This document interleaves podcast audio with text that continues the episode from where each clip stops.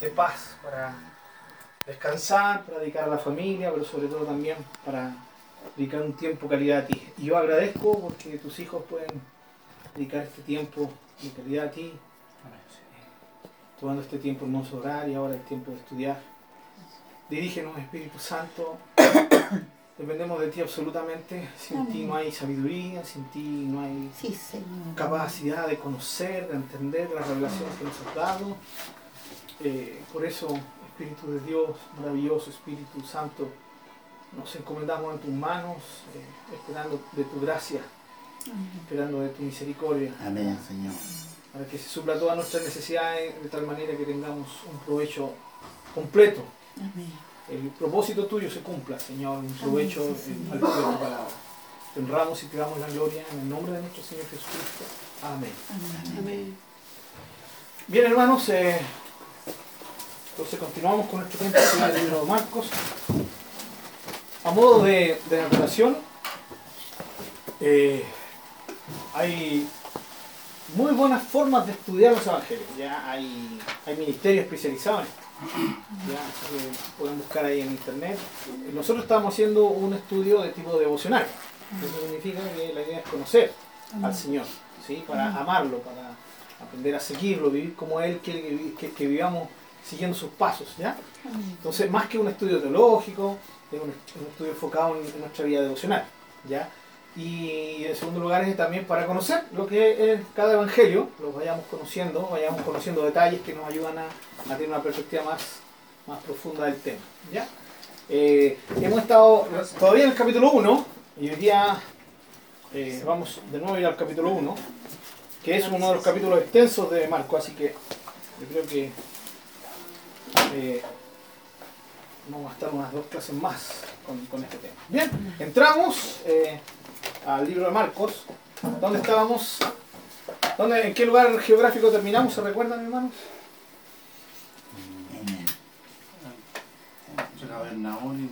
Eh, muy bien. eh, hermano dijo entre eso y esto. Y yo, y, yo le digo muy bien. Galilea. Exactamente. Acá estamos. Ya el Señor se ha ido de, después de ser tentado en este sector del desierto, se, vuelve a Galilea, que es su tierra, que es la provincia donde él creció, ¿ya? Y está acá entonces ya a las orillas de este eh, famoso mar de Galilea, lago de Tiberíades o lago Genezaret se le llama también. Ya, yo les traje una fotito, fui a Tierra Santa y les traje esta fotito. ¿Se logra ver bien o no? Ese es el lago de Galilea. Se le ve perfecto. Sí, ahí estoy yo, ¿cierto? Justamente. Ahí te sientas Sí, está cuando está un poco más joven. No, no, la foto bajada a internet. Para que entiendan lo grande que es este lago, tiene una superficie de aproximadamente 164 kilómetros cuadrados. Y la longitud, cuando se toma a lo largo, son 20-21 kilómetros. Eso es bastante. ¿sí? Son estos kilómetros. Y de anchura, la parte más ancha, ¿cierto? Son de 12 a 13 kilómetros ya su punto más profundo, registra 44 hasta 48 metros de profundidad, es bastante hondo también. ¿ya? Eh, si bien la profundidad promedio es de, de 25 eh, metros, ¿ya? 25.6 a 26 metros. Igual, a pesar de que es la profundidad promedio, igual es bastante hondo. ¿ya? Y se da una, una biodiversidad impresionante de peces, de algas, ¿ya? hasta moluscos se dan aquí en este, en este sitio, moluscos de, de agua dulce, eso sí, ¿ya? Que es un lago de agua dulce, no es de agua eh, eh, salada. Y como ustedes se dan cuenta, es bastante grande, bueno, acá sigue la, la extensión.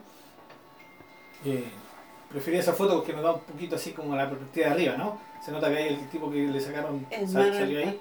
¿Ah? ¿Es mar Es un lago.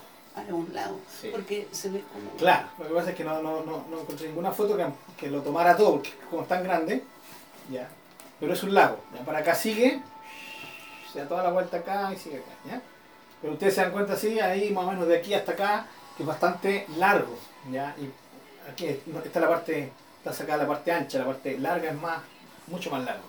Entonces es un lago tan grande, eh, suficientemente profundo, como para que se desaten tormentas. ¿ya? Se desata tormenta ahí como las que conocemos que ocurrieron. Bueno, en este sector, alrededor de este lago, es que el, el Señor sí eh, está volviendo. Entonces vamos a entrar a nuestro... De hecho, la, sería como de aquí a, a los verdes, más o menos. Ah, bueno. Son como 20, 20 kilómetros los verdes, ¿no? Sí, para que tengan una, una imagen. ¿ya? Es como ir de aquí, justamente como dice el hermano Marcelo, a, a, a Caleta Los Verdes. ¿ya? Eh, así que bastante, bastante grande. ¿ya? Bien, vamos entonces a continuar con nuestra lectura, los que no trajeron Biblia. O... Pastor, ¿por qué dice mar si es un lago? Eh, así se le llamaba, por lo grande que era. Ah, El mar de Galilea era una definición muy antigua. Sí. ¿Ya? Muy antigua, en los tiempos bíblicos. Como era un lago grande, se le llamaba mar. Ah. Desataba tormentas como el mar, viaje como el mar. Mm. ¿ya? Entonces, ¿Y ese el mar, el mar muerto también era un lago? También, sí. ¿Ese se veía más grande que el otro? Sí, sí, mucho más grande. Son Claro, por eso se les llama, porque como son tan grandes, la gente antigua, sí, se les decía, se les llamaba mar, por lo, grande que eran, ¿ya? A diferencia de otros lagos que eran más pequeños. Ya, continuamos entonces con Marcos, eh, que estuvimos viendo, el Espíritu Cierto le impulsó al desierto, y ahí lo vemos siendo tentado, ¿sí? Antes de... Claro, sí. Ah, no, eh, sí, pues, porque esto viene después del bautismo. Eh, ayer justamente salió una pregunta eh, ¿Jesús realmente necesitaba bautizarse? Mm, bueno, eso lo respondimos. José María también me preguntó y le di la respuesta, la voy a dar, a pesar de que ya lo vimos. Sí. ¿Cierto, hermano Jesús? Listo, de un derecho para los otros dos hermanos que no. Al que preguntaron no. los, dos que, los dos que preguntaron no vinieron. no, sí están. Eh, el único que se salva creo que el, la dama Mari, Mari y bien leído. No, el hermano Luciano también es algo que no estuvo ahí. Ya, no, volviendo al punto, después de, esta revención. Eh, sí, efectivamente, el Señor no necesitaba bautizarse, porque no tenía pecado. Recuerden que Él se bautiza en el bautismo de Juan, y el bautismo de Juan era para perdón de pecado. ¿Qué, perdón de pecado necesitaba Jesús? ¿ya? Él nunca había pecado y nunca pecó. ¿ya? Eh, él, eh, en el libro de Mateo, cuando ustedes leen cierto el paralelo, Jesús le dice a. Porque Juan se lo pone, le dice: ¿Cómo te voy a bautizar yo? Si, eh, yo, yo debería ser bautizado por ti. ¿Ya? Entonces Jesús le dice: Deja. en otras palabras, le, dice: Hagámoslo. Porque conviene que cumplamos toda justicia. La justicia de Dios es cumplir, hacer todo lo que es recto, lo que es la voluntad de Dios. Y era la voluntad de Dios que Jesús se bautizara para que Él formara y forjara un precedente para todos los que somos seguidores de Él. ¿Se recuerdan que vimos que el cristiano hoy en día se bautiza por qué? La primera razón es porque, bueno, si el maestro se bautizó, ¿por qué no me voy a bautizar? Eso ya debería echar abajo toda excusa a no querer bautizarse. Porque la excusa real a no bautizarse es que, eh, si es una excusa real, la única excusa real sería, la verdad es que no me quiero comprometer mucho. ¿sí? Quiero estar ahí nomás de a poquitito, no, eso es. O, con Jesús es todo o es nada. Y eso se, se, tiene que explicar, ¿cierto?, a los hermanos eh, nuevos también que van llegando. Eh, entonces, continuamos. Sí, quedó, quedó más o menos claro, hermano, ¿sí? sí. Espero que haya quedado claro. Vamos a ver si.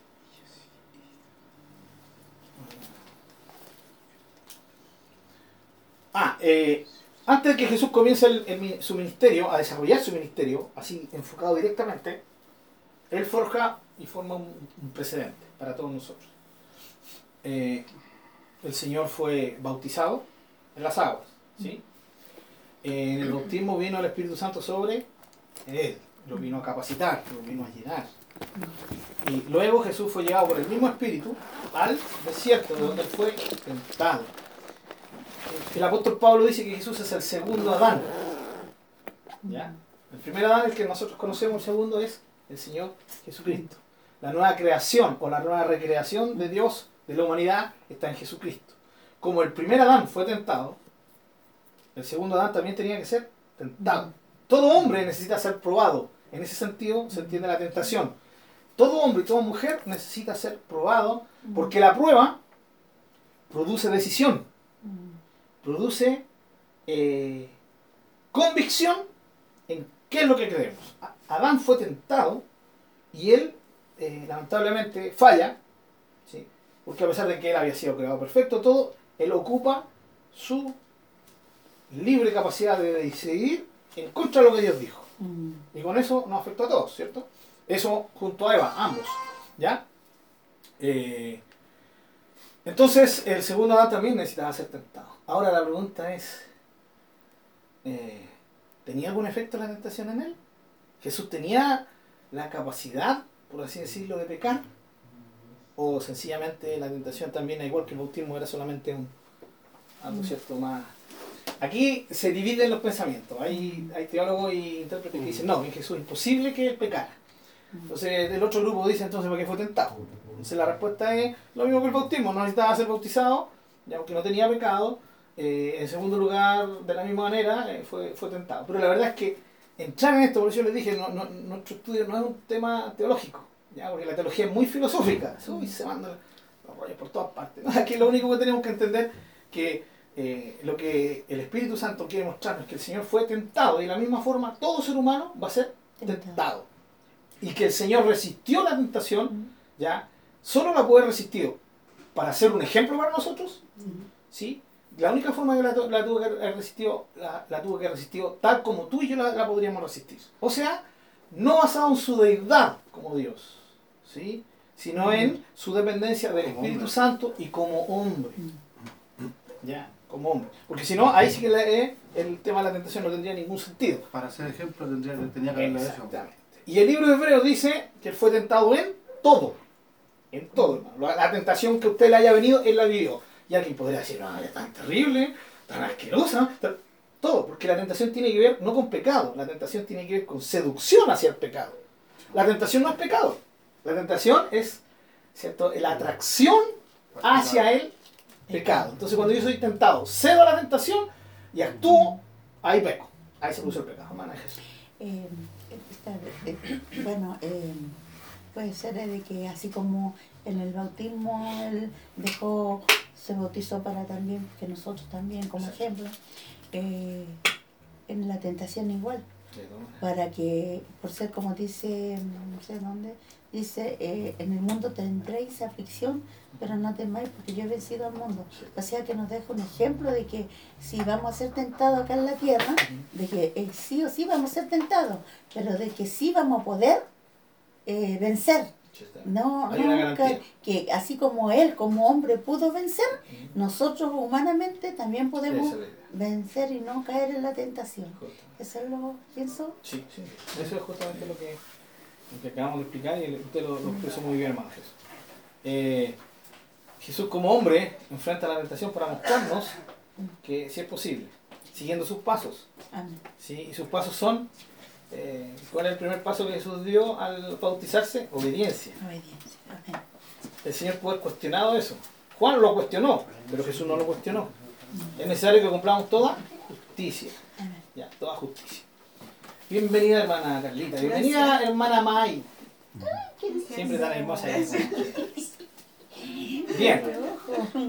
Eh, ahora como hombre, y fíjense, primero él obedece al bautizarse, luego él depende del Espíritu Santo.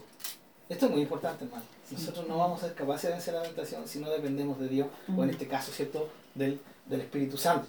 ¿ya? Que es muy importante que lo, lo entendamos. Fíjense cómo el Señor va dejando los pasos a seguir. Cada pisada que nosotros, lo único que nosotros necesitamos hacer es pisar donde él ya pisó. ¿sí? Es cuando alguien va subiendo una, un, va caminando por un, un camino peligroso subiendo la esta, le dice, pisa por donde yo voy, porque el que va adelante sabe dónde pisar. Sí. ¿sí? Y nos va dejando lugares donde el que va atrás, que no sabe, que no conoce, que no acercaba, entonces puede pisar seguro. Eso pasa, bueno, a mí me ha pasado con, con mi hijo, cuando hemos escalado, ¿cierto? cuando era más pequeñito, y escalaba un cerro, entonces le decía, ya, van a pisar donde yo pise. Entonces ellos miraban bien. Ya, yo le decía, si ustedes pisan en otro lado, se pueden resbalar. Entonces se deja. Jesús nos está dejando un presente absoluto. Obediencia, dependencia del Espíritu Santo. ¿Ya? Y lo otro, eh, el Espíritu Santo lo llevó al desierto. ¿Qué estuvo haciendo en el desierto?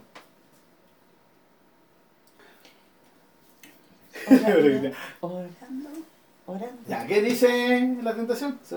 Les di la tarea, ¿cierto?, de que buscaran los paralelos, ¿no? ¿La hicieron? No, la hicieron. No. Esas sonrisitas que dan. ya, muy bien. Igual, sigan eso, es para edificación de ustedes. Ya, la idea es que ustedes tengan los paralelos en Mateo y en Lucas. Esa es la tarea, ¿no? Mateo y Lucas nos habla de que eh, nos, no- nos detalla la tentación. Marcos no, Marcos va al grano porque recuerden que él está enfocado en empezar. Pero la de Lucas Jesús. también es bien resumida. ¿Cuál? La de Lucas también es bien resumida. Lo que pasa es que igu- igual eh, muestra las- los tres detalles. Mm. Igual, ¿ya? En ese sentido, eh, igual que Mateo. Hay unas pequeñas diferencias que son complementarias entre Mateo y Lucas. ¿Ya? Eh, solo Marcos es la, única definitivamente corta, donde no, no detalla ninguna de las tentaciones. Tanto Mar- Mateo como Lucas de- las detallan las tres. Eh, el hambre, eh, el deseo de, gloria, de éxito, y el ceder ante el tentar al Señor. No tentar al Señor tu Dios, eh, adorarás al Señor tu Dios solamente y no solo van vivirá el hombre que fuera las tres. Ahora, eh, Mateo ya, y Lucas nos describen el tema de la tentación. Y Mateo nos dice lo que no nos dice Marcos, que Jesús estuvo 40 días y 40 noches ayunando. Mm. Y un ayuno no significa dejaba de comer, significa un tiempo precioso en la presencia de Dios. O sea, Jesús antes de comenzar su ministerio es bautizado, obedece, depende del Espíritu Santo y tiene un tiempo de buscar a Dios. ¿O no? Hermanos, son tres cosas elementales si queremos seguir a, Je- a Jesús. Amén. No podemos olvidar estas tres cosas. Obediencia, dependencia del Espíritu Santo y un tiempo de calidad con Dios. Amén. ¿sí? Entonces, cuando nosotros como cristianos ignoramos estos tres aspectos, Mm. nuestra vida va a tener fracasos. Va a tener fracasos. Y no significa una búsqueda de tiempo, búsqueda de Dios con un tiempo de calidad, no significa que vamos a estar ayunando también 40 días y 40 noches. Ya hay, hermanos que tuvieron la fama de hacerlo, por ejemplo, antiguamente el famoso hermano Gigi Ávila, eh, él, él- él, eh, que lo hizo yo, yo respetaba al, al- al- al hombre, creo que era un hombre de Dios, ya. Eh, ahora, yo personalmente creo que no es necesario. Ahora, ¿por qué él lo hizo? Es un tema entre él y Dios, yo no me puedo meter ahí, ¿cierto? Y nadie se puede meter ahí, es entre él y Dios, ¿ya? Pero el tema es que no, no, no hay por dónde creer que el Señor nos exija que todo cristiano en algún momento tiene que hacer un ayuno 40 días, 40 noches. ¿ya? Lo que sí nos está diciendo que Jesús, antes de comenzar su ministerio, incluso antes de ser tentado, lo enfrentó en comunión con el Padre. 40 años de retiro espiritual, 40 años, 40 días de retiro espiritual. Ahí sí me fue al extremo. 40 días de, de una profunda búsqueda y de comunión con Dios. Un retiro espiritual de 40 días, más de un mes. Bien, lo tenemos claro, eso sí, hasta ahora. Después de estos tres puntos, ¿alguien me puede ayudar con los tres puntos que acabo de decir? El presidente Jesús para... Dije tres, a ver si alguien me ayuda. Obediencia. ¿Ah? Obediencia, Dependencia del. Espíritu Santo. dependencia del Espíritu. Santo y Eh, tiempo de calidad, de Tiempo, calidad. De calidad. ¿Saben qué? Eh, por eso somos tentados a, a dejar estas tres cosas, o a dejar una de las tres. ¿Sí? ¿O no somos tentados a eso? Claro. El afán de cada día nos lleva a, a quitar tiempo, calidad de Dios. ¿Sí? Mm. El hecho cuando estamos bien y, y- y vemos que las cosas andan bien, dejamos de depender del Espíritu. ¿Sí? Dejamos de depender de- de- del Señor. ¿ya? Nos autoconfiamos. ¿Sí? Nos autoconfiamos. Y la obediencia, pues, hermano, ¿sí? sin comentarios, es cuando es lo que más, eh, lamentablemente, lo que más tiene eh, un, un desborde en nosotros es el tema de la obediencia. Es obedecer a Dios. ¿Por qué? Porque implica también conocer cuál es la voluntad de Dios. Si yo no conozco la voluntad de Dios, voy a, a desobedecer por ignorancia, pero también eso me va a traer graves repercusiones. Pastor, y la obediencia va de la mano con la renuncia, y lo que nos cuesta mucho a nosotros como personas es renunciar a nosotros mismos. Sí, Entonces, el obedecer es renunciar también. Así es. Sí. Como dice mi hermana Damaris, ¿cierto? Es. Yo voy a poner eso para que no se, no se borre nada. Es elemental, van- De la Van de la, van de la manito. ¿Sí? Recuerden que la obediencia es tan importante, como dice Damaris, que incluye la renuncia. Imposible obedecer si no renunciamos a nosotros mismos. Porque siempre va a haber una lucha de voluntades, hermano, una lucha que nosotros inventamos en nuestra mente, porque esto no hay una lucha entre la voluntad de y nosotros. Pero nosotros nos autoconvencemos de que sí, no, es que yo quiero hacer mi voluntad como si fuéramos capaces de pasar por encima de la voluntad de Dios. Dios nos permite, Dios permite cosas, Dios permite que nos rebelemos, pero porque lo permite. Si Él quisiera, sencillamente no lo permitiría, pero Él nos dio la capacidad de decidir. Y en base a esa capacidad de decidir nosotros tenemos que ser obedientes. La renuncia es radicalmente importante. Y no se olviden que el amor real está relacionado con la obediencia. Jesús dijo, si me amas, guarda mis mandamientos. En otras palabras, si realmente me amas, obedéceme. La mejor forma de mostrarle amor a Dios no es cantándole, no alabándole, no sirviéndole, no, es, no ofrendándole, no, no- no haciendo misiones, es obedeciendo. Todo el resto de cosas yo las hago en obediencia. Hago misiones, ofrendo, me congrego, oro, leo la Biblia y todas las cosas que, que son una necesidad para mí espiritualmente. Yo las hago porque son un- una manifestación de la voluntad de Dios y estoy obedeciendo.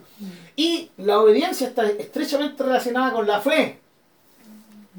La verdadera fe bíblica tiene que ver con obediencia, no con conseguir lo que yo quiero, ¿sí? sino con obediencia al Señor. La fe es mantoditas de, de juntitas de la mano. Entonces, justamente, imagínense todo lo que significa la renuncia, ah, que es la base del, del- del verdadero discipulado.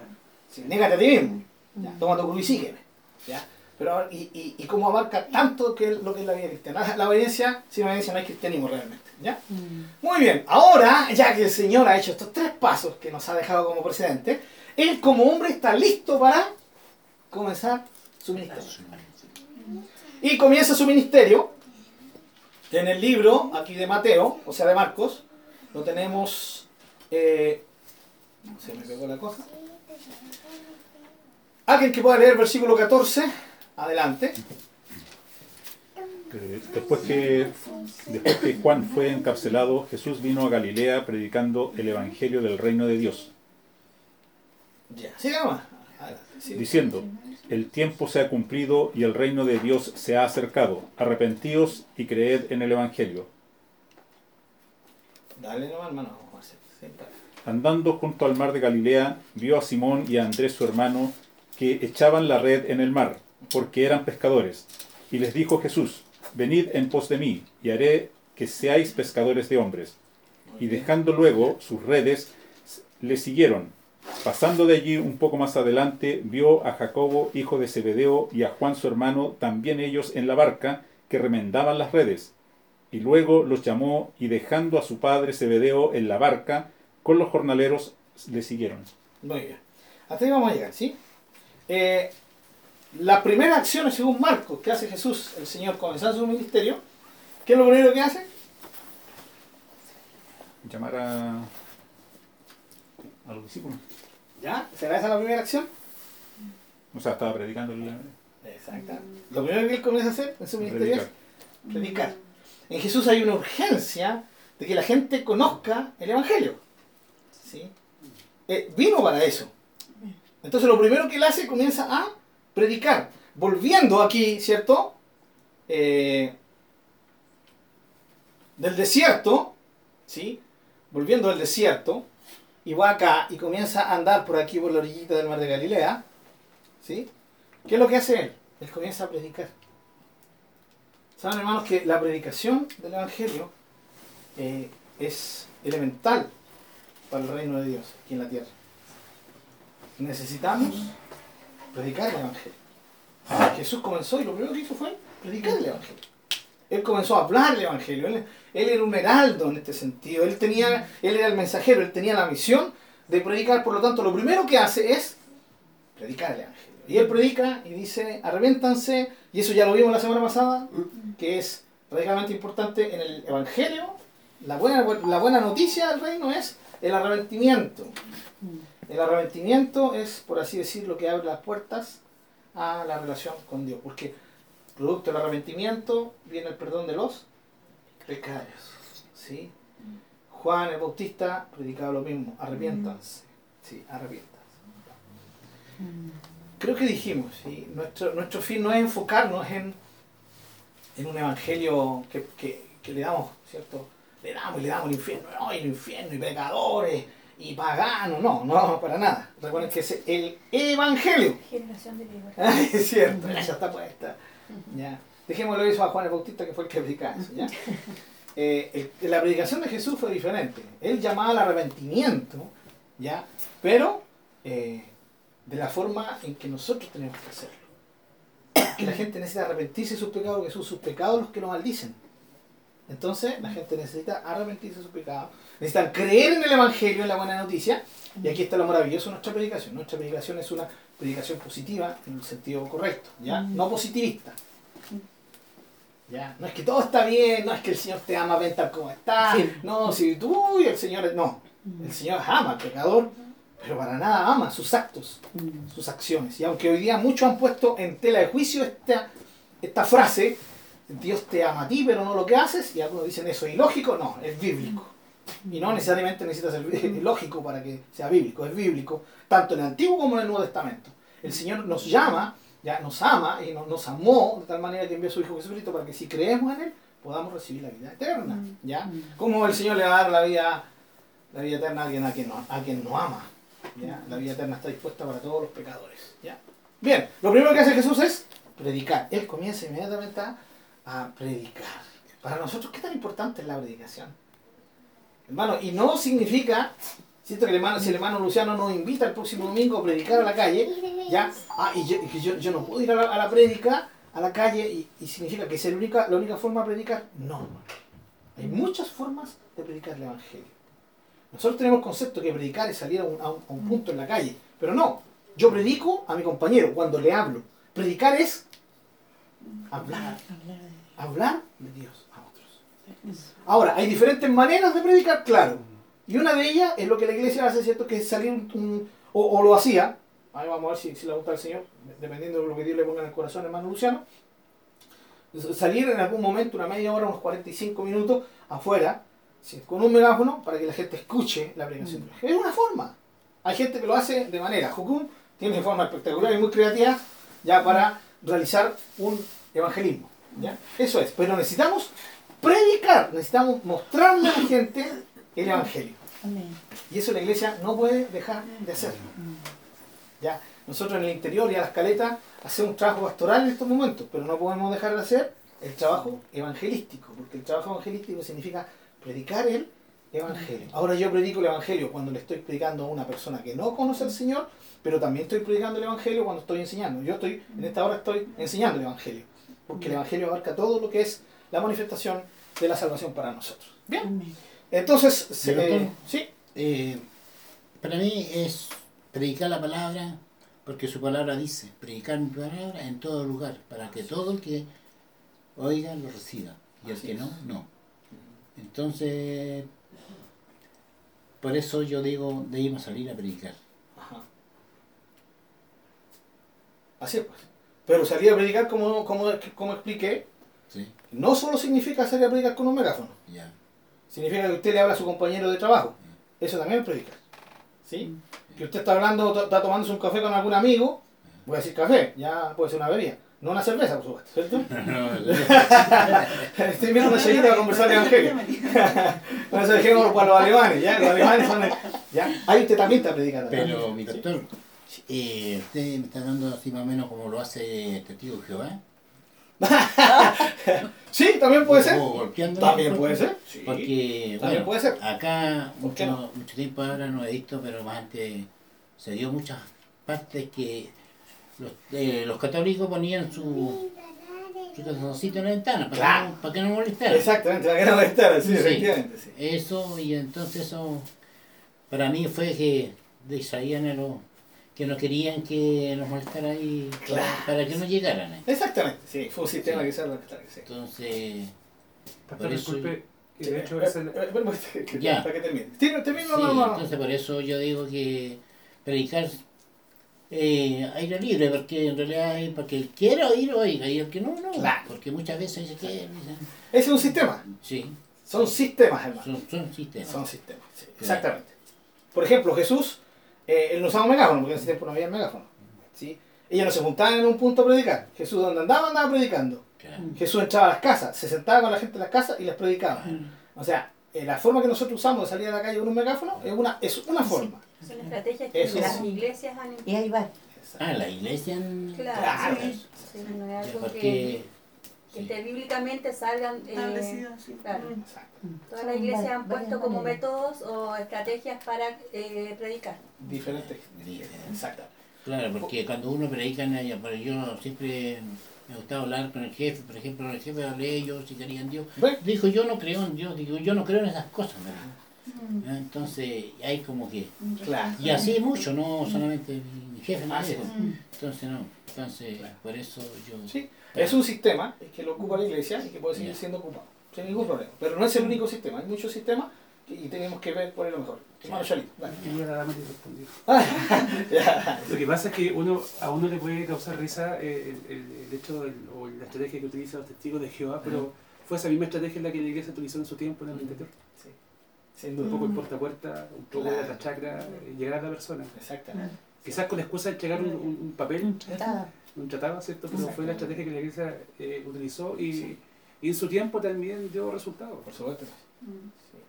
De hecho, en el interior fue la, la técnica que, que resultó, no era la del megáfono. Nosotros al principio ¿se acuerdan? Eh, íbamos al interior y predicábamos con megáfono a la gente. En las quebradas. Pero cuando se empezó a visitar las casas, a golpear las casas con los testigos de Jehová, como dice el hermano Chalo, la gente empezó a abrir sus casas y la gente empezó a recibir el, el evangelio. El tratado también. Claro, ese es un sistema. Un Entregar un tratado. Y yo ahí hablaba. Me preguntaba porque yo ando por uno. colectivo, entonces para entregarla. Sí. Ahora, lo ideal del tratado, claro, es, es bueno entregar un tratado porque el tratado está hecho de tal manera que es- explica el evangelio, ¿cierto? O debería serlo. Ahora, hay tratado y tratado, hermano. Sí. Entonces hay que ser cuidadosos, ¿ya? Una de ellos, acá nos llegó una cantidad increíble, así una caja llena de tratados que hablaban de la sangre de Jesús y hablaba de la sangre, de la sangre, de la sangre. La gente no entiende, ni jota lo que es la sangre. Y empezó, y el tratado hablaba de los sacrificios del Antiguo Testamento y tratando de explicarlo. Mala estrategia. Entonces hay tratados sí y tratados. ¿ya? Y lo segundo, que eh, la idea es que no dejemos que el tratado hable por nosotros, ¿cierto? Como el, que el caso de usted, yo la conozco, usted, usted donde va habla del Señor, ya, pero hay cristianos que se dedican solo a tratar, como el, el misionero, ¿cierto? Que dijo que había evangelizado a Argentina, dijo, evangelicé a Argentina, ¿cuánto te este hermano? Un mes. Ya, recorrió todo desde el norte de Argentina hasta el sur de Argentina, y qué es lo que decía, iba por las ciudades, iba tirando los tratados. Y esto y esto lo, compartió un pastor de, Argentina. Entonces, claro, según él, al tirar tratados evangelizó a Argentina. ¿Cuántos tratados se van al, al, al El tema, disculpe, el tema Sí, de la va. estrategia es como mm, va variando en el tiempo, porque, eh, por ejemplo, ahora el sistema de los tratados eh, es importante, pero ahora la gente, uno le pasa un papel, lo arruga y lo bota. Claro. Entonces, hay, por ejemplo, podemos hacer algo manual, algo que llame la atención con un mensaje corto y entregárselo a las personas, son detalles diferentes y la gente lo, lo mira y lo, lo va a leer. Pero cuando ya es mucha palabra dentro de un papel, lo arrugan y lo botan. Entonces, eh, van variando dependiendo el tiempo. Antiguamente daba resultado, ahora la gente no quiere leer nada. Entonces, como... como Muy buen punto, ¿cierto? Es, el, el evangelio tiene- va, va, el evangelio no cambia, hermano. Yo quiero dejar claro esto. El evangelio sigue siendo el mismo. Cuando el evangelio empieza, cuando los, los evangélicos comenzamos a quitarle al mensaje del evangelio, por ejemplo, ya no prediquemos arrepentimiento, porque arrepentimiento significa el de pecado, no hablemos de pecado, listo, se perdió el evangelio. Eso no es evangelio. El evangelio tiene que ser, tiene que seguir siendo íntegro.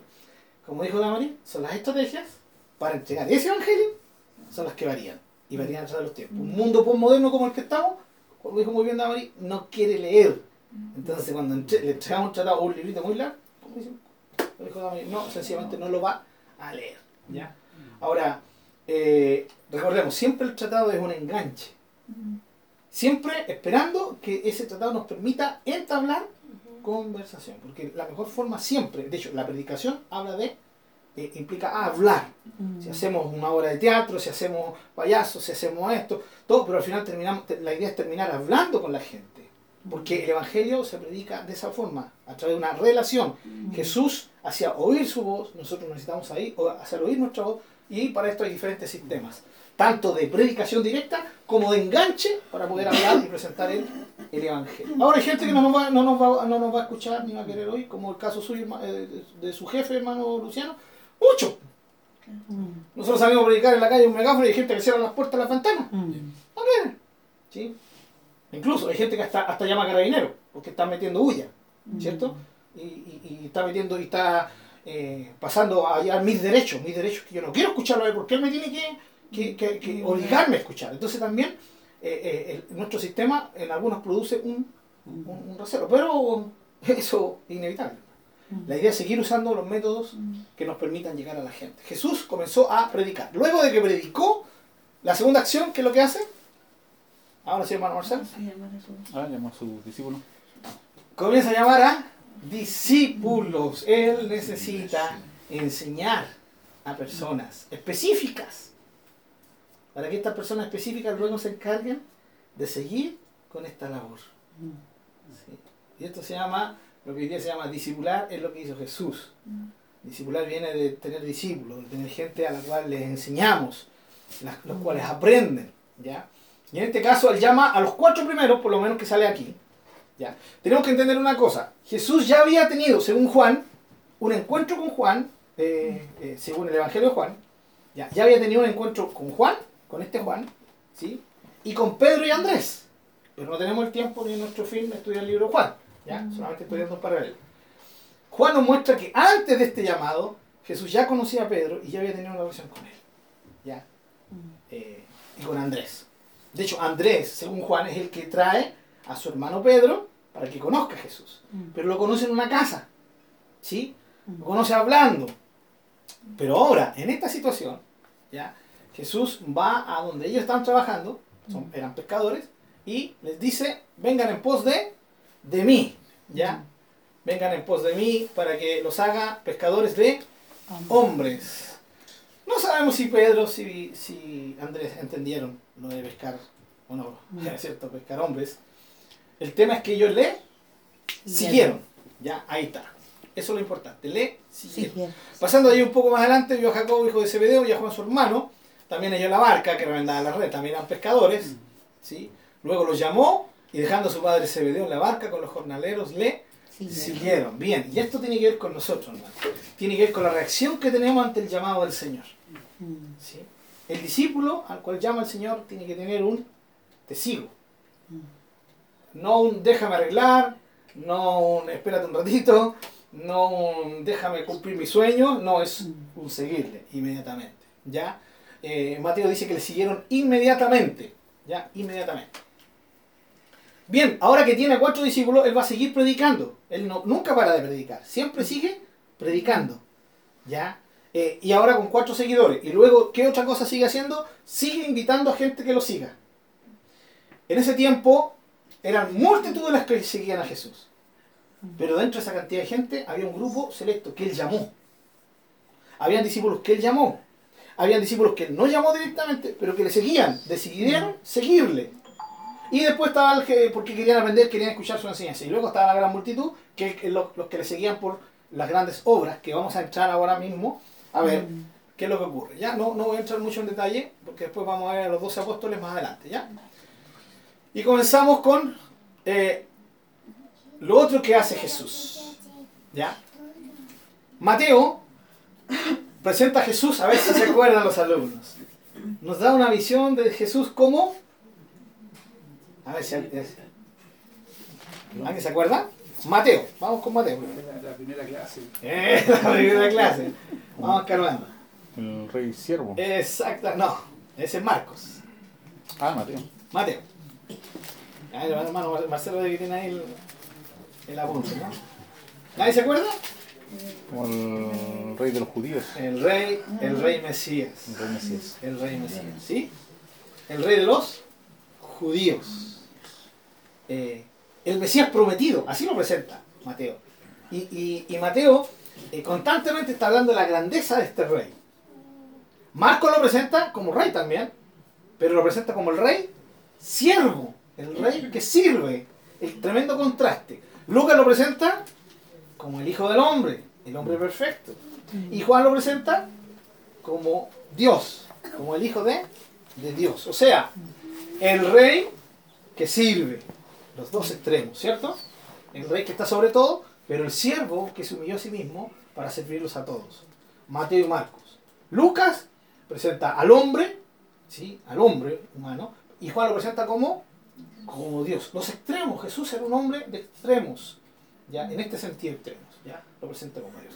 El ser más alto de la creación y el hombre aquí en, en la tierra. Entonces aquí vamos a ver cómo Marcos comienza a presentarlo como el rey, como el que tiene autoridad, Y siervo. pero es un servidor. es un servidor. Eso, esa paradoja ocurre en el reino de Dios. Los mayores deben servir a los menores. ¿Quieres ser mayor? Sirve. ¿Qué es lo mejor en el reino de Dios? ¿Que te sirvan o que sirvas? Que te sirvan. ¿Y quién dejó ejemplo? Dejó el Señor Jesús. En el reino de Dios somos llamados a ser servidores, sobre todo. Y aquí entra eh, Marco inmediatamente a mostrarnos ¿ya? Eh, una escena eh, espeluznante. ¿sí? Entraron en Capernaum o Cafarnaúm y los días de reposo, en y los días de reposo entrando en la sinagoga, enseñaba. Aquí hay otra cosa que Jesús comienza a hacer. Enseñar. En las calles él predicaba. En las sinagogas enseñaba. También de repente en algún monte la gente se sentaba y él les enseñaba. Ya, aquí se, se- se- se manifiesta por primera vez esta acción de Jesús. Jesús enseña. Enseñar significa más que predicar. Predicar es solo hablar. Enseñar es comenzar a dar detalles. Si la predicación da información, la enseñanza provee todo un sistema ¿ya? para que la gente aprenda, asimile. ¿sí? La enseñanza tiene que ver con detalles, tiene que ver con algo sistemático. La predicación es libre. ¿sí? Muy bien. Y él comienza a enseñarles. Las sinagogas, ya explicamos lo que era la sinagoga, ¿no? ¿Sí? Todos saben lo que era una sinagoga, ¿no? Eh, el templo era donde se adoraba, que en ese tiempo era el templo de Herodes. Las sinagogas eran como, para que lo entendamos, ya como templitos pequeños donde se reunía la gente a leer la Sagrada Escritura, donde los rabinos enseñaban. Por eso Jesús entra a la sinagoga y enseña. Ahora noten bien, ¿ya? Eh, Jesús no había ido, eh, no, no, había, no había sido enseñado ni había estudiado para ser rabino. Sin embargo, él entra en la sinagoga y le permiten enseñar en la sinagoga. Significa que ya había como un reconocimiento hacia él. Y este joven, ¿cierto? Este joven rabino le llaman algunos. Y él comienza a enseñar. Y dice, y aquí hermano, miren, se admiraban de su doctrina. Doctrina, hermano, significa enseñanza, ¿ya? Enseñanza. Porque les enseñaba como quien tiene autoridad y no como los escribas. Hermanos, cuando nuestra reina Valera dice como quien tiene autoridad, para nosotros hoy en día sonaría como, como quien tiene autoridad, o sea, que parece que la tuviera. ¿sí? que se cree que tiene autoridad. ¿Ya? Eh, pero recordemos que nu- nu- nu- nuestra hermosa Reina Valera ocupa, especialmente la del 60, ocupa una forma de expresarse, ¿ya? no actual. Ese es el único problema de nuestra Reina Valera del 60. ¿Sí? ¿Se recuerdan cuando les expliqué el tema de, de inmediatamente? Se lo, lo explicamos, ¿no? ¿Sí? ¿Cierto? Sí. Ya, muy bien. Sinónimo. Claro. O sea, de luego. Luego, ¿cierto? Luego. Luego. Para nosotros el concepto, luego significa después, ya puede ser hasta un rato después. Pero si nosotros leemos el significado de la Real Academia Española, ¿cierto? El, la- el DRAE, ahí vamos a encontrarnos que luego significa en primera instancia, inmediatamente después de. Por eso, eh, en este caso, eh, el traductor puede traducir la misma palabra como luego o inmediatamente. Por la sencilla razón de que en el español puro significa las dos cosas. Pero en el español y en el concepto español de hoy cambia la cosa. Cambia la cosa. ¿Ya? Entonces, como quien tiene autoridad. ¿Ya? En, nuestro- en el concepto del español de hoy eso significa como que, sí, pa- parece que tuviera autoridad. No, no. Aquí esto está confirmando que la enseñanza, como Jesús la entregaba, estaba llena de autoridad. Y eso fue lo que la gente ¿cierto? hizo que se admirara, ¿ya? que tenía autoridad. De hecho, él predicaba diferente a los rabinos. ¿Ya? Dice, y no como los escribas. Los escribas ¿ya? eran maestros, tenían dos grandes misiones lo- los, escribas. ¿ya? Una eran maestros, porque conocían muy bien la escritura, desde chiquititos habían sido enseñados y, habían sido guiados para eso. Y segundo, también se les llama escribas, porque eran los que tomaban un papiro, un, ¿cierto? un pergamino, ¿ya? En el cual estaba escrito la Torá, que es nuestro Antiguo Testamento. Y ellos, cuando veían que un papiro ya estaba viejito, ellos tenían, sabían que tenían que transcribirlo y copiaban todo el rabino, todo, todo, ¿cierto? todo el, el papiro, lo que estaba escrito ahí, en un nuevo papiro, en un nuevo pergamino, ¿ya? porque el papiro, el pergamino son materiales que con el tiempo se van deteriorando. Y ellos necesitaban mantener la Sagrada Escritura en perfectas condiciones. Eran eran tipos ex- excepcionales. ¿Ya? Miren, eh, intelectualmente eran un lujo. ¿Sí? Eran un lujo. Intelectualmente. Tenían esa capacidad, hermanos, de, de transcribir. Se dedicaban a esto. No, si eran tipos geniales. Si a alguien le hubiera gustado eh, haber tenido una conversación inteligente en ese tiempo con alguien que sabía profundamente de, de la ley, con, búsquese un escriba. Búsquese un escriba. Pero fíjense, cómo se había ido deteriorando todo esto, que ahora la gente percibía que los escribas les enseñaban, pero sin autoridad. Es cuando se enseña la, ¿cierto? la ley de Dios solamente como un mero conocimiento. Y se, perdón, María Jesús, termino y le doy la última. Y se había perdido la esencia de la enseñanza. Y Jesús recupera esa esencia y esa autoridad con que debería ser enseñada la palabra del Dios que es Señor. pues, ¿Cierto? Muy bien, hermano Jesús. que eh, la diferencia pienso, no sé, que era porque estaba, él enseñaba con la, con la autoridad del Espíritu Santo. Y los escribas, en ese tiempo todavía no venía el Espíritu Santo, entonces como hombre, Claro. ¿era así? Sí, en parte sí, pero eh, también hay que tener cuidado con esa posición porque sería como excusarlo. Ah, pobrecito, lo escriben, no tenían el Espíritu Santo. No, Mm. Eh, ellos tendrían que haber sido apasionados para enseñar. Ah, ¿sí? Y la autoridad tiene que ver con, con- primero que nada, la autoridad humana tiene que ver con la credibilidad con que hablamos algo, con la convicción con que hablamos algo. A eso, ¿cierto? Eh, Sobre eso está la autoridad del Espíritu Santo, que usted lo dijo muy bien, sin lugar a duda. Para eso vino el Espíritu Santo sobre el hombre Jesús, para darle autoridad. Autoridad para predicar, autoridad en este caso, que es lo segundo, para enseñar, autoridad para llamar a discípulos, porque dígame que no autoridad. Ve a Pedro, a Juan, le dicen, síganme, y, lo- y le daré pescadores de hombres. Y los hombres ni objetaron eso. Dejaron su red y se fueron. Luego dos más, lo siguieron. Después vamos a darle lo mismo. Autoridad. Él hablaba con autoridad. Y esa autoridad, en, en ese, en ese sentido, dependía del Espíritu Santo. ¿ya? Pero los escribas habían perdido toda la pasión, eh, toda una convicción. ¿ya? Ellos lo hacían por nada más que por mero oficio. ¿sí? Por mero oficio. Tenían que enseñarlo, les pagaban para eso, vivían de eso. Hagámoslo, no, echémoslo. Yo cumplí. ¿Cierto? Muy bien. Entonces Jesús viene y lo primero, y aquí hermanitos, eh, con esto vamos a terminar, dice se admiraban. El Señor Jesucristo va a ser un, un hombre especial porque Él va a producir admiración. Recuerden esta palabrita para que la vayamos subrayando, a medida que ustedes vayan leyendo el libro de Marcos, vayan también anotando. Jesús era un hombre que admiraba. Y admiraba, ¿ya? O sea, significa que a él lo admiraban, que él era admirable en su forma de enseñar. ¿Sí? En su forma de enseñar.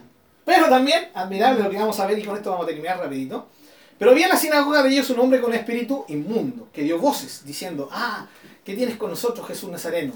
Has venido para destruirnos, sé quién eres, el santo de Dios. Qué bueno, me está predicando.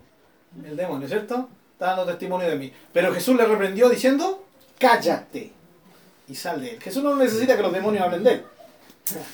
Somos nosotros los que tenemos que dar testimonio de él, no los demonios. ¿Ya? Eh, y segundo, él, él- él no necesitaba tan a temprano tiempo que hubiera un testimonio de él como Mesías. No, él tiene que manifestarse. Recuerden que por hacer milagros Jesús hacía milagros, pero no significó que la gente creyera en él por hacer los milagros. Lo seguían por los milagros, por el show que según ellos hacía este, este, este nuevo reino, que no era un show, sino todo lo que Jesús lo hacía con un propósito maravilloso. ¿ya? Pero aquí está. Dice, y el espíritu inmundo sacudiéndole con violencia y clamando a gran voz salió de él, porque Jesús le dijo, cállate y sal de él. Autoridad para predicar, autoridad para llamar discípulos, autoridad para enseñar, autoridad sobre el mundo espiritual. O sea, es el rey, ¿sí? con absoluta autoridad del cielo. Pero es el rey que sirve, no nos olvidemos. Qué lindo. ¿Qué grandeza puede tener un hombre con lo que sabe, con lo que tiene, con lo que ha logrado hacer? ¿Sí? En el reino de Dios no sirve de nada si no ha servido. ¿Eres grande? Bueno, sirve. ¿Sabes mucho? Bueno, sirve. ¿Eres muy capaz? Bueno, sirve. Porque eso muestra la grandeza en el reino de Dios. Y sirve sin esperar recompensa. Sirve solo esperando el aplauso del cielo. Que te diga, como lo, lo vimos la semana pasada, que, la, que puedas escuchar esa voz que te diga, eres mi hijo amado, eres mi hija amada, en ti tengo complacencia, tú me complaces. ¿Qué objetivo más supremo para nosotros como hijos de Dios al seguir al Señor Jesucristo? Autoridad sobre los demonios. La próxima semana vamos a entrar sobre este mundo espiritual, hablar un poquito, ya, y algunos detalles que esta historia nos dice. Muy bien, pero sabemos que inmediatamente salió de él, autoridad absoluta. Amén. ¿Alguna pregunta? Si no, oramos al Señor ya nos vamos a alabarle. Señor, te agradecemos por el tiempo de estudiar esta mañana. Gracias porque seguimos. Dios, enfocándonos en tu vida, eh, en el Evangelio de Marcos, Señor. Permítenos recordar lo que hoy día hemos aprendido, Señor. A seguir tus pisadas, Señor. Obediencia, dependencia de tu Espíritu Santo. Señor, eh, son tan importantes. Son tan importantes. Pero eso solo se manifiesta a través de la tercera, que es tiempo de calidad contigo, Señor. Y producto de esto vendrá todo lo que necesitamos.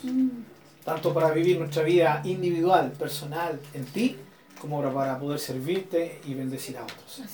Gracias, amado Dios. Eh, nos vamos ahora a alabarte y a tener este tiempo de reunión con el resto de nuestros hermanos que llegarán. Queremos disfrutar, darte la gloria que mereces, hacerlo con todo el corazón. En el nombre de Jesús, amén.